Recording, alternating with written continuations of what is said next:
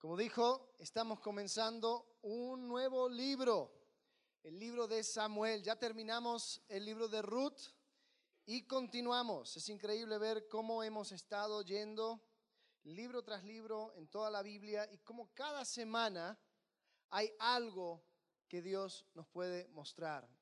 Eh, la Biblia habla de sí mismo y, lo llama, dice que, que la escritura es es poderosa, es viva, es más cortante que toda espada de dos filos. Y podemos encontrar que en cada pasaje, en cada libro, podemos ver la mano de Dios, podemos ver algo también para nosotros. Y, ¿sabes? Este libro, primera, segunda Samuel, antes era un solo libro, pero porque, porque todo e, eran rollos, entonces dijeron, bueno, para no tener un rollo tan grande, mucho rollo, entonces lo dividieron en dos. Entonces tenemos primera Samuel, segunda Samuel. Pero en realidad eh, es, eh, es, la misma historia.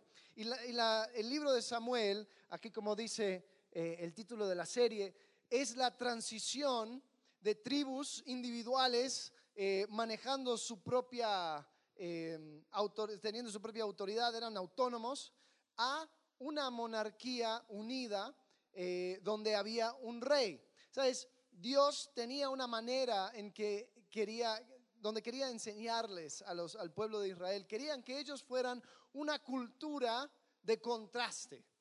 Todas las culturas alrededor tenían su rey, pero lo que Dios deseaba para Israel es que Él fuera su rey.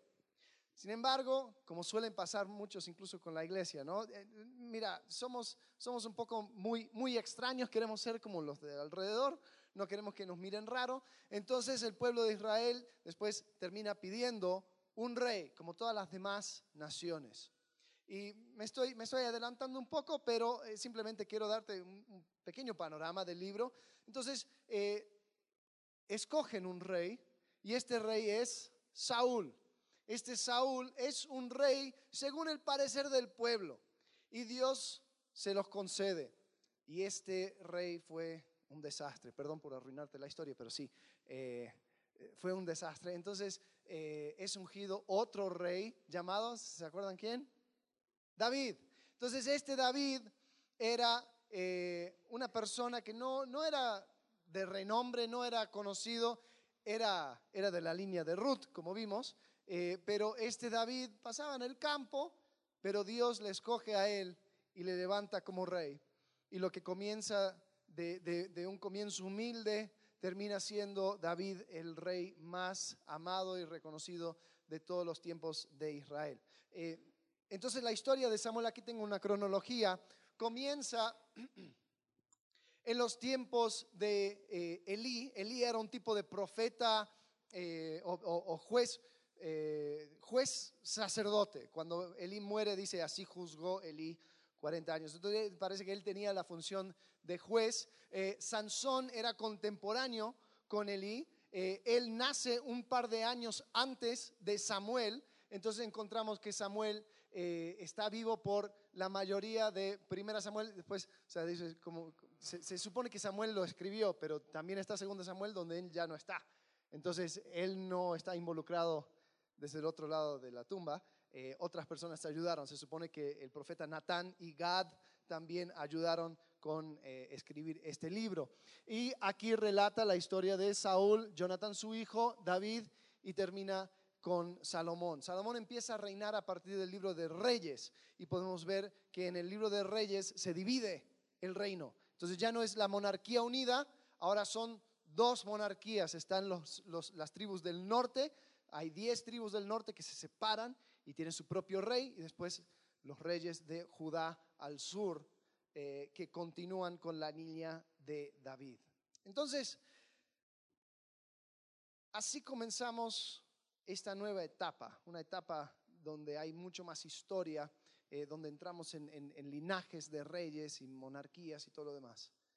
Pero comienza la historia de Samuel, así como fue la historia de Ruth algo muy específico, algo muy íntimo, algo eh, donde podemos ver eh, la, lucha y el deseo de una madre, la mamá de Ana. Y antes de entrar en detalle de esta historia, simplemente quiero hacer un paréntesis, un paréntesis antes de comenzar, pero eh, Es increíble ver cómo el Dios del universo, el Dios omnipotente, Dios el que tiene la historia del mundo en sus manos, no se olvida de nosotros. Y Él comienza este, este libro una historia muy específica, con una lucha muy común que podemos encontrar y, podemos, podemos ver eh, en, en nuestro diario andar. Sabes, Dios no se ha olvidado de ti. Dios se preocupa de lo que tú tienes en tu corazón. Dios no pasa por desapercibido tu deseo, tu lucha, tu, lo, lo que tú traes adentro. Él no es tan grande como para no preocuparse de ti. Entonces así podemos ver la historia de Ana, la historia de Ana, la mamá de Samuel. Pero antes de empezar a leer, otro paréntesis, em, hay una cosa que les quiero compartir. Em, hay una forma de reparar eh, vasijas de cerámica que los japoneses inventaron, se llama kintsugi. Espero que nadie hable japonés porque no sé si lo estoy diciendo bien, pero si nadie habla no me van a poder corregir. Pero kintsugi es la palabra y significa algo parecido a juntas de oro, juntas, sí, juntas doradas. Y la cosa es, había un hombre, cientos de años, que mandó a reparar su, vasija de cerámica y no le gustó que lo, repararon con grapas. Eh, hicieron huecos en la, en la, cerámica y pusieron metal ahí como grapas. Y, él dice, no, no, no, esto no me gusta, es muy feo. Dice, yo quiero, yo sé que está roto, Em, pero yo pienso que lo que está roto también cuenta una historia. Entonces él mandó a reparar su vasija con oro. Y lo hizo de tal manera que podías ver dónde se, había, dónde se rompió. Pero hasta le daba aún más valor, porque contaba una cierta historia. Eh, y, llegó a ser esta forma de reparar tan, tan popular que personas después empezaron a romper, romper sus vasijas para después repararlo con oro. Pero es interesante esta filosofía. Cuando todo el mundo quería tapar lo que se había roto, tratar, tratar de cubrir, eh, nació esta filosofía de decir, no, esto es parte de la vida, esto es parte de la historia, las cosas se rompen. Eh, y si vamos a repararlo, vamos a contar la historia completa. Pero bueno, eso ya eh, ponlo en, una cajita y después lo vamos a volver a abrir. Pero eh, quisiera ahora comenzar con el libro de Samuel. Primera Samuel, capítulo 1. Fíjate lo que dice.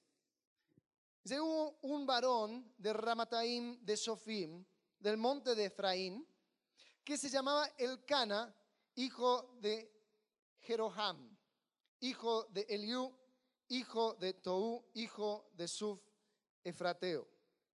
Y tenía él dos mujeres. El nombre de una era Ana y el de la otra Penina. Y Penina tenía hijos, mas Ana no los tenía. Y todos los años aquel varón subía de su ciudad para adorar y para ofrecer sacrificios a Jehová de los ejércitos en Silo, donde estaban dos hijos de Elí, Ofni y Finés, sacerdotes de Jehová. Y cuando llegaba el día en que el Cana ofrecía sacrificios, daba a Penina su mujer, a todos sus hijos y a todas sus hijas, a cada uno su parte. Pero a Ana daba una parte escogida, otras traducciones dicen una doble porción, porque amaba a Ana, aunque Jehová no le, no le había concedido tener hijos. Y su rival la irritaba enojándola y entristeciéndola, porque Jehová no le había concedido tener hijos. Versículo 7 dice, así hacía cada año, cuando subía a la casa de Jehová, la irritaba así, por lo cual Ana lloraba y no comía. Ahora nos encontramos con una familia aquí, esta familia de Elcana, si vemos en otro, en otro lado en la escritura, si vemos su, su, linaje eh, genealógico, vemos que Elcana era un levita. Los levitas estaban encargados en el servicio en el tabernáculo y en también enseñar al pueblo. Ellos vivían en algunas ciudades específicas eh, alrededor de toda Israel. Entonces, eh, el Cana, él cada año llegaba a Silo, donde estaba el tabernáculo, a ofrecer sacrificios. Ahora, el hecho de que era levita no significaba que las cosas andaban del todo bien. Él tenía dos esposas Y aunque no hay una prohibición explícita en la Biblia en contra de la poligamia, eh, porque así era la cultura, sí podemos ver que Dios claramente indica que no es lo ideal, ¿no? Em, y, habla acerca del el peligro de tener dos esposas porque dice que van a ser rivales. Obviamente era lo que sucedió. Entonces, ¿te imaginas tener otra esposa? Eh, no, no, ni lo quiero pensar. Dos suegras, Dios mío. Con eso basta. Em, la cosa era que estaba Ana, obviamente la preferida del Cana, pero no tenía hijos. Estaba también Penina, que eh, aunque no era la preferida, ella iba, continuaba el linaje del Cana. Entonces, cuando ofrecía sacrificios, parece que el Cana quería, no, sé si no sé si quería pretender o qué, pero como que le daba a Ana dos porciones o una porción escogida según la traducción. Y, era como casi decir, oye, te amo tanto y voy a actuar como si tuvieras un hijo, porque, porque así, así te, amo de esa manera. Claro, Penina sabía eso y ella aseguraba de recordarle a Ana que ella era la que tenía hijos y Ana no. Entonces cada año la irritaba y la, mostraba, la, hacía saber eso. Y esto era algo muy, muy difícil para Ana. Especialmente en esa cultura, si se acuerdan del libro de Ruth, ¿cuál era el tema del libro de Ruth? ¿Quién va a continuar el linaje? Porque la tierra de Israel se, iba dividiendo por lote y por familias. Entonces uno podía perder su herencia eh, al no tener hijos. Entonces, eh, como vimos en la historia de, Ruth, el tener un hijo era muy importante, era sumamente importante. Hoy en día tal vez eh, ese aspecto de la cultura no, no traduce, pero quiero que, que puedas apreciar el peso que tenía Ana. Dice que Dios no le había concedido tener hijos. Y sabes, habían tal vez algunas personas que hasta podrían pensar que Ana estaba siendo castigada por Dios. Definitivamente, eh, cuando en Deuteronomio, cuando Dios promete bendición a, su pueblo, dice que van a tener eh, fertilidad tanto en su familia como en su cosecha. Entonces, eso estaba ligado con la bendición de Dios. Entonces, algunas personas, aunque el texto no lo dice, algunas personas podrían haber llegado a pensar de que la bendición de Dios no estaba sobre Ana, de que ella hasta estaba sobre un cierto tipo de maldición. Entonces Ana estaba muy afligida por esta situación. Ahora Ana tenía dos opciones. ¿Qué podía hacer en una circunstancia así? Bueno, podía, por un lado, apartarse, amargarse, enojarse con el mundo y empezar a escupir veneno por todo lado y diciendo, ¿sabes qué? Yo fui herida, yo no tengo lo que necesito, yo eh, eh, voy, a asegurarme de, de castigar a todas las personas que se encuentran a mi alrededor porque yo estoy dolida. Seguro conoces a alguien así, alguien que ha decidido que ante su dolor iba a poder justificar todo tipo de trato y pecado. Es impresionante las cosas que el dolor puede justificar. Eso era una opción. Estaba la otra opción donde Ana podría haber puesto una careta, simplemente sonreír, ¿no? Y, pretender que realmente ni siquiera quería hijos. Ay, no, qué lío los hijos. Yo tengo a mi esposo, mi esposo amado, y no lo tengo que compartir con nadie. Eh, y seguro que es lo que el Cana quería, ¿no? Porque en el próximo versículo, mira lo que dice. El Cana dice, eh, y el Cana, su marido, le dijo, Ana, ¿por qué lloras? ¿Por qué no comes? ¿Y por qué está afligido tu corazón? Ay, no sabía. ¿No te soy yo mejor que diez hijos? No. No, te amo, pero no. Yo quiero un hijo. Y, y el Cana tal vez quería hacer que que desaparezca la incomodidad de la situación, pretendiendo que esto no es asunto. Ana, ya, ya, ya, déjalo. Y podemos encontrar que, gracias a Dios, ella no tomó ninguno de esos dos caminos. Vemos lo que sucede en 1 Samuel capítulo 1, versículo 9. Dice, se levantó Ana después de que hubo comido y bebido en Silo y mientras el sacerdote Elí estaba sentado en una silla junto a un pilar del templo de Jehová, Ella con amargura de alma oró a Jehová y lloró abundantemente. E hizo voto diciendo, Jehová de los ejércitos, si te dignares a mirar a la aflicción de tu sierva y te acordares de mí, no te olvidares de tu sierva, sino que dieres a tu sierva un hijo varón, yo lo dedicaré a Jehová todos los días de su vida y no pasará navaja sobre su cabeza. ¿Se acuerdan que también eh, no le pasó navaja sobre su cabeza?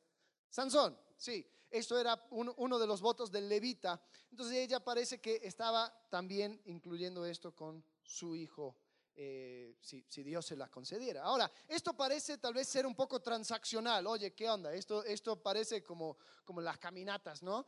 Dios, si tú me das esto, yo voy a caminar de aquí hasta allá, ¿no? Y, decimos que no debemos de tratar a Dios así, no, no, no debemos de tratar a Dios de manera transaccional. Eh, solo que cuando vemos el caso de Ana tenemos que considerar un par de cosas. Uno, ella era una parte de una familia levita, entonces su familia estaba dedicado al ministerio. Y lo, más que podría ser, llegar a ser un levita era estar involucrado en la adoración del tabernáculo. Entonces, Ana lo que estaba diciendo era, Dios, yo quiero un hijo, pero no lo quiero para mí. Lo quiero para que Él te sirva a ti y que te sirva a ti en, la máxima expresión que Él podría eh, servirte en ese momento. Entonces ella externa de que ella estaba más preocupada en el plan de Dios que en su propio plan. Entonces ella pide un hijo, un hijo varón. Entonces es interesante el hecho de que dice que ella llora, dice con amargura de alma oró a Jehová y lloró abundantemente. Hay una honestidad cruda ahí en Ana. Podemos encontrar que ella derrama su alma ella es vulnerable. Ella se abre por completo. ¿Qué va a esconder ante el Dios de los ejércitos? ¿Qué va a esconder ante el Dios del universo? Nada. Entonces ella libremente expone su corazón. Ahora, como suele suceder cuando uno es honesto, cuando uno es vulnerable, la gente te malinterpreta. Entonces llega Elí, el sacerdote. Mientras oraba largamente delante de Jehová, Elí estaba observando la boca de ella. Pero Ana hablaba en su corazón y solamente se movían sus labios y su voz no se oía. Elí la tuvo por ebria. Entonces le dijo Elí, ¿hasta cuándo estarás ebria? Digiere tu vino. Y Ana respondió diciendo, no, Señor mío, yo soy una mujer atribulada de espíritu, no he bebido vino ni sidra, sino que he derramado mi alma delante de Jehová. No tengas a tu sierva por una mujer impía, porque por la magnitud de mis congojas y de mi aflicción he hablado hasta ahora. Elí respondió y dijo, ven paz. Y el Dios de Israel te otorgue la petición que le has hecho. Y ella dijo, halle tu sierva gracia delante de tus ojos. Y se fue la mujer por su camino y comió y no estuvo más triste. Ahora piensa en esto. ¿Había cambiado su circunstancia? ¿Tenía un hijo? ¿Era ya, se, embarazó de manera milagrosa? No. Eh, Dios le mostró una visión, una revelación, ella declaró por fe y Dios se la confirmó. No, nada de eso. ¿Qué sucedió? Ella entregó su petición a Dios. Y eso hizo todo el cambio. Ahora, hay un poder ahí. Y creo que hay un poder que se puede expresar en una palabra. Esa palabra es vulnerabilidad. Vulnerabilidad. Ella se se puso delante de Dios, así tal como era. Y fue honesta. Ahora, la vulnerabilidad no es solo una admisión de tu debilidad, aunque sí lo incluye. La vulnerabilidad es una declaración del amor y poder de Dios. La vulnerabilidad es, todos hablan acerca de la, la declaración de independencia. La vulnerabilidad es una declaración de dependencia en Dios diciendo, sabes, yo estoy quebrantado, yo estoy dañado, yo no puedo con mis fuerzas. Yo, córtame y sangro, yo, yo, estas cosas me afectan, esto, esto me duele. Y la vulnerabilidad, aunque parece mostrar la debilidad, es una declaración de dependencia en el poder y el amor de Dios. Y eso es lo que podemos ver en Ana. Ahora, ¿cómo llegamos a ese punto? ¿Cómo llegamos a ser vulnerables? ¿Cómo llegamos a tener esa paz que tuvo Ana, independiente de las circunstancias? ¿Cómo podemos nosotros apropiarnos de eso? Bueno, hay algunas cosas que podemos ver en el texto. La primera cosa es que la verdad incomoda. Tenemos que darnos cuenta que lo que el mundo y lo que la gente a tu alrededor quieren es que mantengas la careta, que tengas tu máscara bien puesto y que no le molestes con tus problemas. Aún sucede en la iglesia, ¿no? Hay personas, hola, ¿cómo estás? Y si tú no respondes bien, bien, o sea, como que ni si, o sea, empiezas, ah, bueno, la verdad, ay, qué bueno, listo, adiós. Ni siquiera te escucharon, o sea, esperaban un bien y ya, adiós. Eh, y, si empiezas a contarle un poco su tu historia, empiezas a abrirte un poco, ya como que uy, se incomoda y dices, bueno, listo, me voy a ir a sentar, gracias. Eh, la, la verdad incomoda. No nos gusta estar alrededor de personas con problemas. Pero nos damos cuenta que nosotros todos tenemos problemas. Y cuando yo soy honesto, estoy exponiendo lo sucio que traigo en mi corazón, las cosas que, mis inconformidades, mis expectativas, mis deseos que tal vez no se cumplieron, las cosas que, me tienen mal. Eso no, es cómodo. Ahora, con eso dicho, quiero que sepas que no está mal estar mal. No está mal estar mal. Lo malo es usar eso como, como justificación para hacerle mal a otros o para quedarte así de mal. Hay algunas personas que se, que, se vuelven adictos al estar mal, ¿no? Se sienten, se siente bien estar mal, por alguna, de alguna manera. O sea, sienten que la gente tiene misericordia de ellos, les, eh, les trata de otra forma, entonces uno siempre está así, cabizbaja, ¿no? Hay periodos en la vida, hay momentos donde uno tiene que ser honesto y decir, ¿sabes qué? Estoy mal, estoy mal. Eh, el problema es quedarte ahí sin, sin ninguna solución.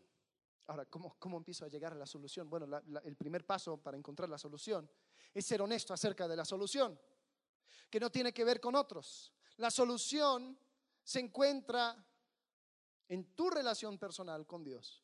Eh, eh, comienza en ti, en tu reconocer de que el daño que te hicieron otros o que el daño que te hiciste a ti mismo por medio de pecado, por medio de mala decisión, por medio de cualquier cosa, tú tienes que empezar a, trabajar en ella y resolverlo. Em, hay personas que siempre quieren externar, siempre quieren apuntar a otra persona, siempre quieren dar una excusa. Y parece ser, si tú les escucharas, que todos los problemas del mundo, todas las, las cosas que ellos tienen, se resolverían si ella fuera mejor, si él me pidiera perdón, si el otro me pagara lo que me debe, si tal me, arreglara tal situación. Entonces uno nunca encuentra en sí mismo la solución. Y suele pasar, ¿no?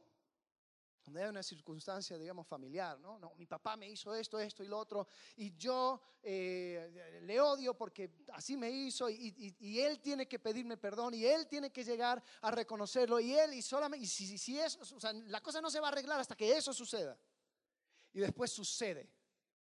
¿no? Por un milagro, el papá encuentra a Cristo y cambia y entonces llega y dice, ya te pido perdón, hice mal y no sé qué. Y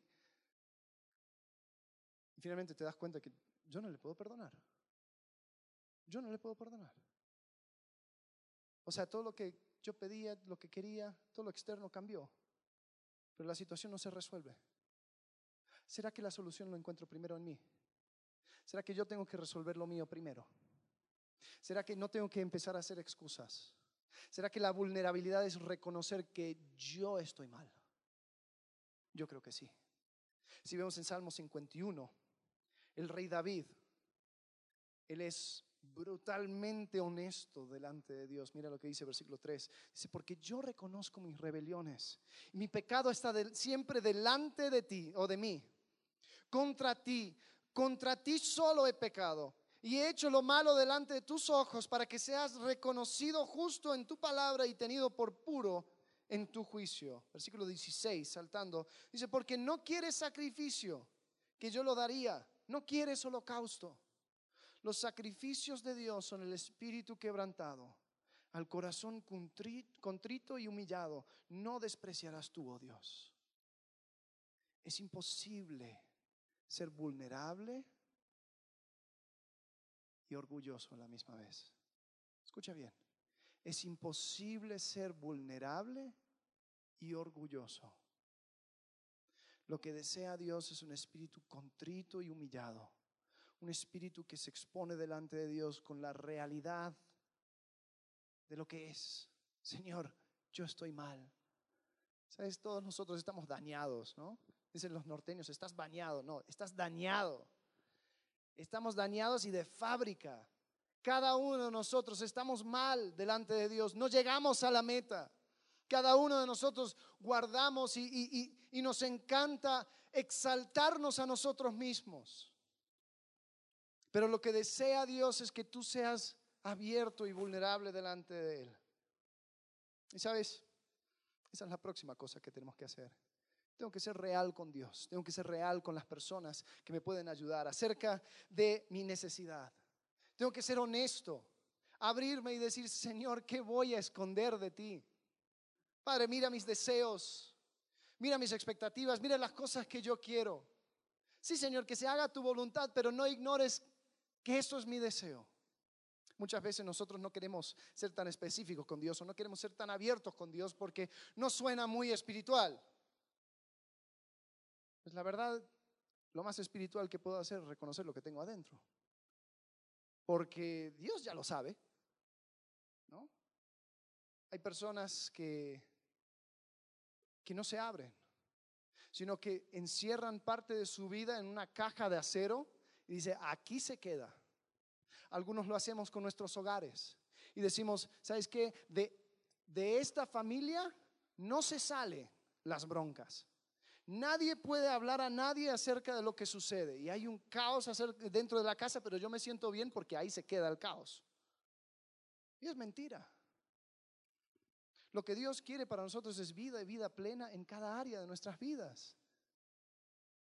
Pero sabes, cuando se quitó la tristeza, cuando se quitó la amargura de Ana, no cuando Dios le dio lo que quería, ni antes de orar, sino cuando ella expuso delante de Dios su necesidad. Y no un minuto antes. Algunos, algunos de nosotros queremos que Dios resuelva el asunto antes de yo abrirme, antes de yo ser vulnerable. Y yo no creo que veo ese patrón aquí en la Biblia. El que confiesa y se aparta, alcanzará misericordia, dice, Proverbios. Pero en esa confesión debe haber vulnerabilidad. Entonces, sé real con Dios. Y por último, reconoce que Dios quiere lo mejor para ti, independiente de su respuesta, y que es poderoso para llevar a cabo tu petición. Sabes, algunos de nosotros pensamos que el orar en fe sería que Ana orara y, dijera, Señor, yo declaro y, y, ya le pongo nombre a mi hijo porque ya por los ojos de fe lo veo y sé que lo voy a tener, amén. No, el orar por fe es decir, Dios, yo sé que tú eres poderoso para permitir que esto se lleve a cabo. Sin embargo, me sujeto a tu voluntad. Expongo mi petición, mi deseo, Creo que tú eres poderoso para llevarlo a cabo, pero espero en ti. Entonces, si quiero ser vulnerable, si quiero abrirme, si quiero empezar allá a desatar todos los nudos que tengo en mi corazón, tengo que seguir los mismos pasos que siguió Ana. Reconocer que la verdad va a incomodar. Reconocer de que yo tengo que ser honesto la solución, que, yo tengo el problema, que yo tengo que arreglar lo que yo tengo en mi corazón, porque yo no puedo cambiar a nadie más. Yo no puedo hacer que la gente que me lastimó cambie. No puedo hacer que, que, que el mundo, no, el mundo, deja el mundo por su lado. Dios lo que quiere es que arregles lo que tienes en tu corazón. Tengo que reconocer de que la honestidad delante de Dios es necesario. Y por último, de que Dios quiere lo mejor para mí. Aun si ese, ese mejor para mí es un no. Es posible que lo que tú pides y lo que tú tanto deseas, Dios no lo quiere para ti. Pero no es porque es malo, sino porque Él quiere lo mejor. ¿Cómo voy a saber yo lo que es lo mejor para mí? Entonces ahí me sujeto a lo que Dios dice. Ahora, lo bueno de esta historia es que Dios termina concediéndole a Ana un niño y le pone por nombre Samuel, que significa Dios oyó o Dios ha escuchado. Y ella promete y cumple su promesa. Después de tres años lo presenta delante del tabernáculo para que él viva en el tabernáculo y, esté eh, sirviendo siempre delante de Dios. Entonces, podemos encontrar que si Dios responde, Dios escucha. Hay algo impresionante acerca de la oración. Algunos de nosotros tomamos un extremo fatalista, decimos, bueno, bueno, ya están despiertos. Eh, algunos de nosotros tomamos una, una, una perspectiva fatalista acerca de la oración. Decimos, bueno, ¿para qué orar si Dios ya predestinó todo, Dios ya armó todo, Dios, o sea, ni siquiera me va a escuchar. Te quiero decir que así no es, así no funciona. Dios invita a su pueblo a orar a Él. ¿Qué dice Santiago? No tenéis porque qué? No pedís. Es decir, si hubieras pedido, la cosa hubiera sido diferente. ¿Te das cuenta? El hecho de que Dios cambia el curso de la historia en base o con base en tus oraciones? ¿Te has puesto a pensar en el, en, el poder de la dependencia en Dios? El poder que dejamos sobre la mesa, en no exponer delante de Dios nuestras necesidades y deseos. ¿Te das cuenta lo que abandonamos al ser nosotros orgullosos y tratar de tapar, tratar de ignorar o tratar de, arreglar el asunto con nuestras fuerzas? La oración, es, la oración misma es una declaración de dependencia. Amén. Bueno, Ana en el capítulo 2, ella ora y da este cántico, un salmo de adoración. Y fíjate lo que ella dice. Quiero que prestes atención a las palabras de Ana. Dice, Ana oró y dijo, mi corazón se regocija en Jehová, mi poder se exalta en Jehová, mi boca se ensanchó sobre mis enemigos, por cuanto me alegré en tu salvación. No hay santo como Jehová, porque no hay ninguno fuera de ti, y no hay refugio como el Dios nuestro. No multipliquéis palabras de grandeza y altanería. Cesen las palabras arrogantes de vuestra boca, porque el Dios de todo saber es Jehová, y a él toca el pesar las acciones.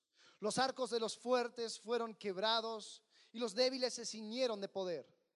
Los saciados se alquilaron por pan y los hambrientos dejaron de tener hambre. Aquí es una relación inversa. El necesitado, el débil, el vulnerable es el que tiene fuerza.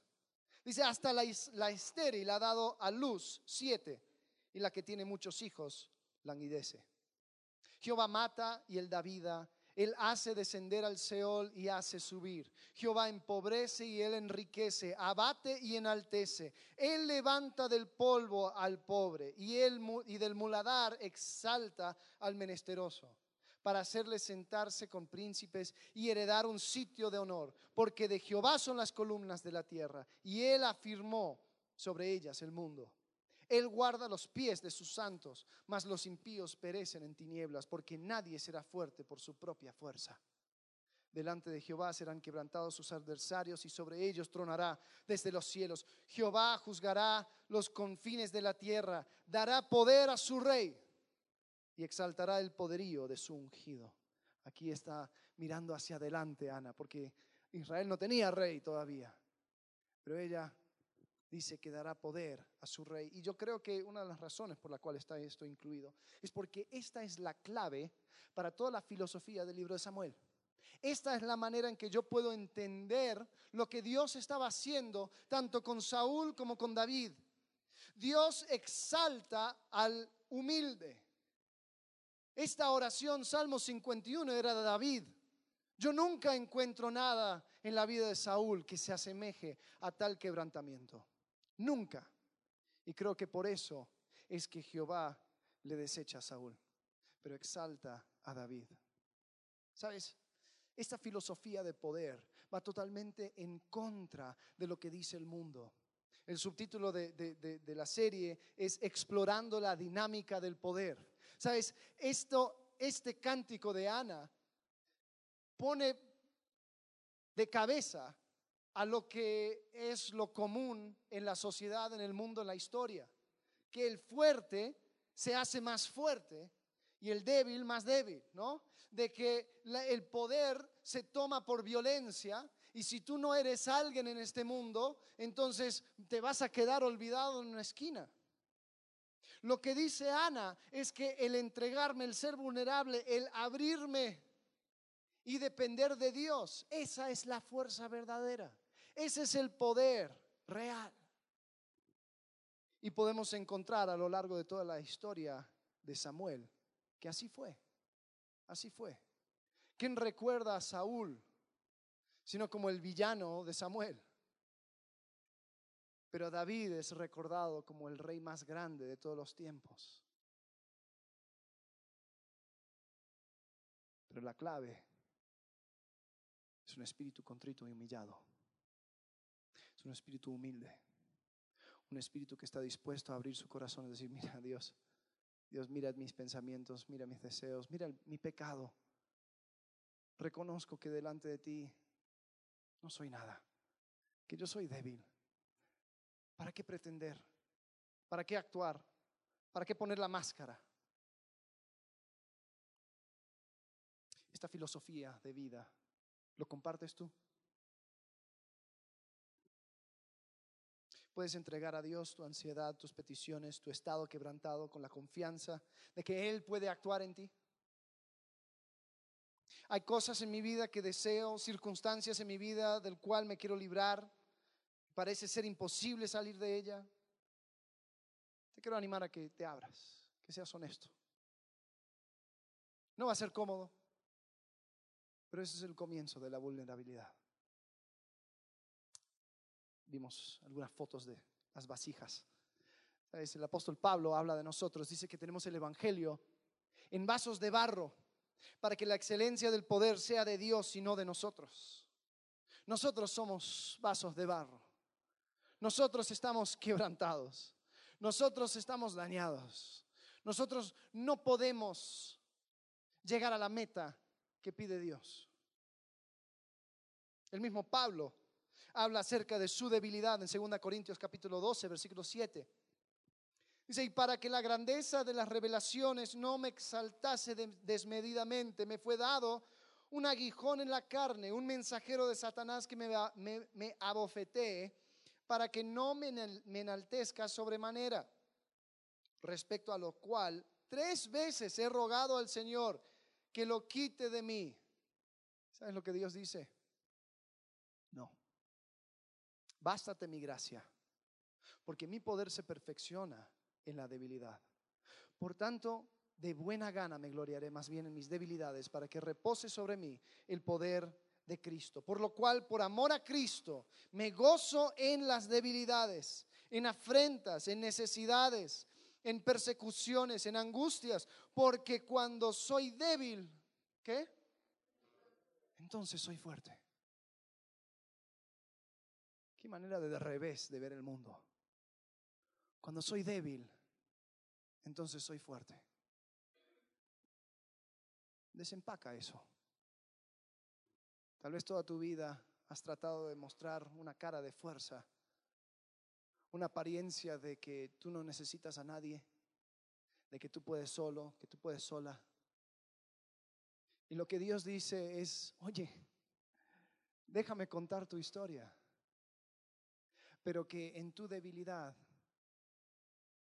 que ahí pueda brillar yo, que seamos como esas vasijas encubiertas o, reparadas con oro. No voy a esconderlo. Sí, estoy mal. Sí, estoy roto. Sí, estoy dañado. Pero sabes, cuando Dios me toma en sus manos, no borra los cicatrices, sino que lo usa para su gloria. Cuando soy débil, entonces soy fuerte.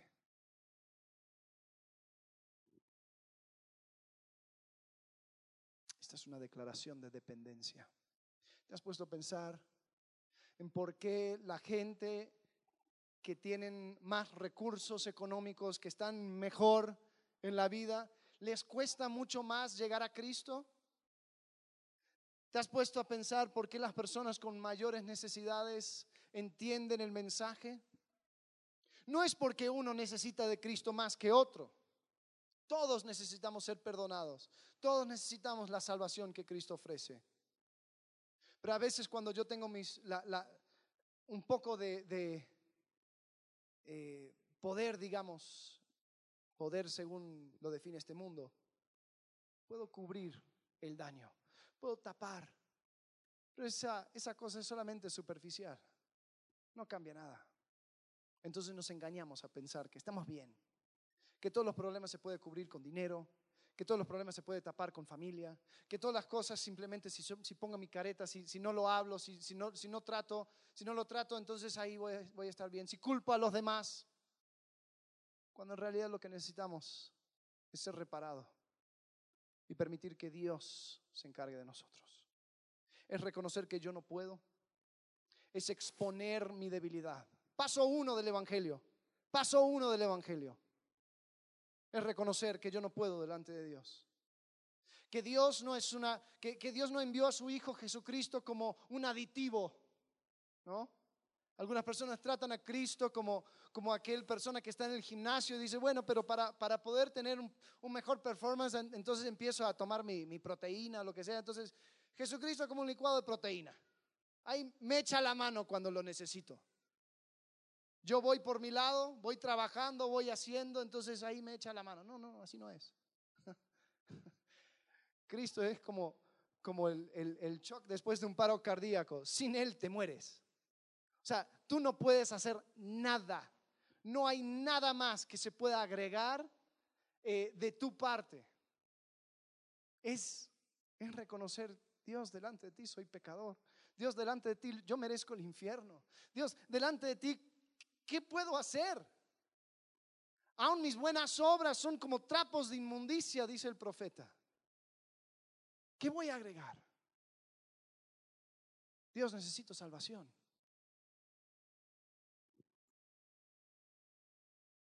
Y eso no para, no para. A veces pensamos que yo dejo de necesitar el Evangelio el momento que acepto a Cristo. No, yo necesito el Evangelio cada día de mi vida. Yo necesito el Evangelio y tengo que ser recordado de mi necesidad cada día. Recordar que sin Él no puedo. Recordar que Él es el que me da gracia. Él es el que me da fuerza. En dependencia de Él es que soy fuerte. Cuando soy débil, entonces soy fuerte. Así que al entrar ahora en el libro de Samuel, vamos a recordar la historia de Ana. Vamos a recordar su cántico y vamos a recordar esa, esa manera de ver el mundo al revés. Porque eso en realidad es la manera de verlo de la perspectiva de Dios. Seamos honestos. Seamos vulnerables. Porque solo así vamos a poder, así como Ana, depositar nuestras necesidades en el lugar donde tiene que estar, a los pies de Cristo. Vamos a orar.